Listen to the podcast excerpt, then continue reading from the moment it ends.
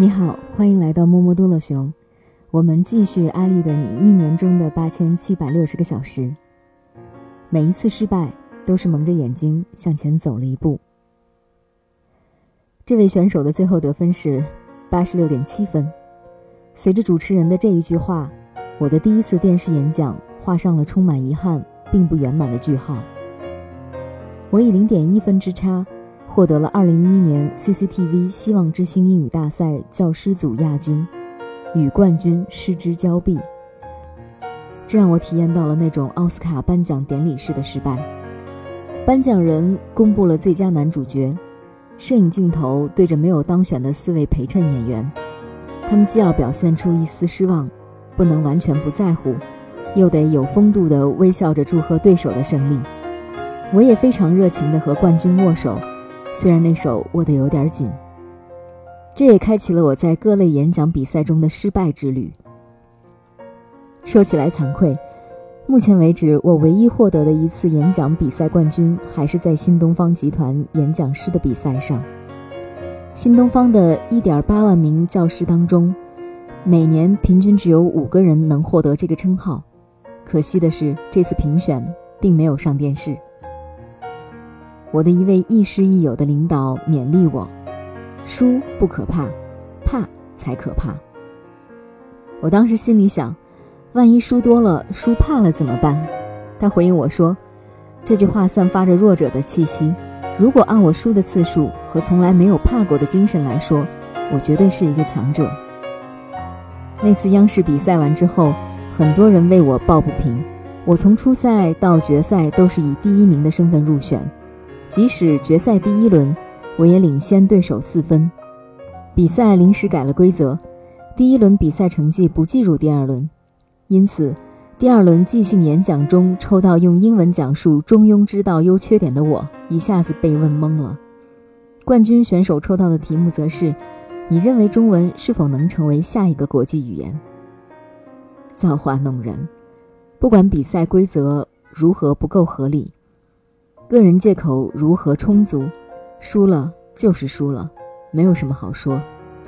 输了之后，大多数人在心理上一般会经历四个步骤：一、无法接受，拒绝承认事实；二、无比愤慨，找评委理论；三、开始质疑幕后的黑手，觉得哪里出了问题；四、发誓再也不上电视，不参加扯淡的比赛。还好，我用了半个小时就迅速地从这四个阶段过渡到了第五个阶段，分析自己的问题，看哪里还能有所改进，一笑而过，准备好经历下一次的挑战。在这次电视演讲比赛中，我的确在细节之处下了许多苦功，也做了很多精心设计，以期待在比赛中夺目出彩。在最后的演讲环节，我准备了道具。表演了魔术，甚至还当场脱了衣服。我敢肯定，我不是在第一个上央视演讲的新疆维吾尔族人，但可能是第一个一脱成名的演讲者。别担心，只脱了外衣，里面还有表演演讲主题的衣服。而这些细节，我也足足构思了一个星期。从演讲的准备到设计，貌似都做到了极致。但当时的自己读书少，一心研究西方文化。却忽略了中国传统文化。被问到中庸之道时，确实知识储备不足，对中庸的理解及其问题的研究还不到位。这么一来，演讲时当然无法说服听众，更何况评委是大学外语系资深教授们。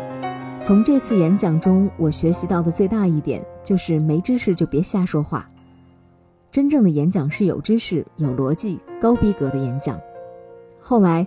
我也开始了自己的阅读计划，坚持每周读完一本书，让自己的演讲变成真正有内容、有意义的演讲。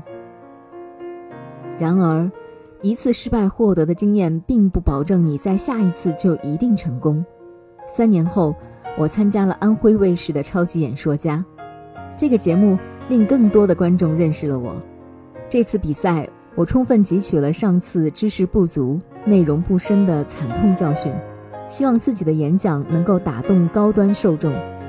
在第一轮盲选中，我讲了三十四枚金币时间管理法，这个方法是自己在实验中摸索出来的，并曾分享给很多人，得到了他们的认可。第一轮演讲，我成为第一个让鲁豫、李咏、乐嘉、林志颖四位导师全票通过的选手，也让导师们对我刮目相看。但作为导师的乐嘉老师直言不讳，他告诉我，我的演讲太强调逻辑，没有感情，不接地气，有些曲高和寡。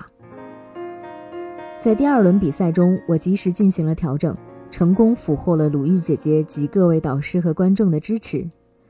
但第三轮我就忘记了刚刚学到的经验。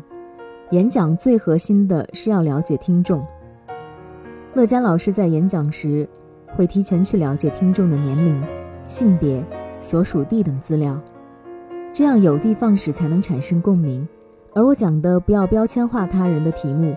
举例时却过于个人，说了很多关于自己家乡群组的例子，而现场观众没有几个是来自于新疆的，大家很少能感同身受。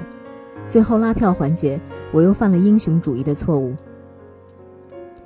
当李勇和陈建斌老师很纠结，他们两位新疆老乡表示要投票给我时，我又主动提出不必如此，让出了百分之八的评委分数。而在我裤兜里藏着秘密武器。第一次演说播出后，很多人发来微博感谢我的三十四枚金币时间法对他们很有帮助。我本想进入后面对决时再把这些感谢信拿出来拉票，那一场胜券在握，不必使用这张王牌。讽刺的是，王牌还没有拿出来，我就又一次以微弱劣势惨遭淘汰，又是一次失败。在别人看来，可能又是一次很大的打击，又要经历拒绝承认、愤怒、猜黑幕、说老子不干了的循环。但把失败当饭吃的我已经习惯了，没有对比赛的抱怨，没有对对手的诋毁，没有对世界的失望。姚明说：“当你面对失败的时候，不妨这样去考虑。是的，这只是一次失败，面对它。”这个失败将会是我们未来最终成功的时候身上所悬挂的勋章。我相信每一次失败只是蒙着眼睛向成功又走近了一步。即使告别，也要像英雄一般离场。就像我热爱的足球，真正不能接受和原谅的是放弃比赛的行为。你不知道你离成功更近了，是因为你的眼睛还被蒙着。蒙蔽你的是失败的苦恼。得把这苦恼放在一边，用头脑去理性分析，会发现失败也是为了鼓舞你继续向着胜利前行。有趣的是，我失败的那集播出时，我正在巴西里约看世界杯，很多朋友发出邮件安慰我说：“艾莉，你一定要走出失败的阴影。”甚至我的对手都希望我能放下担子，Let it go。我想，我人都在巴西了，这距离应该够远了吧。跳出失败之后的四部曲，迅速开始第五步。失败可以是一个人前行的垫脚石，也可以是阻挡你胜利的铜墙。生命是由一个接一个的选择构成的，你的选择就是你的人生。面对失败，你作何选择？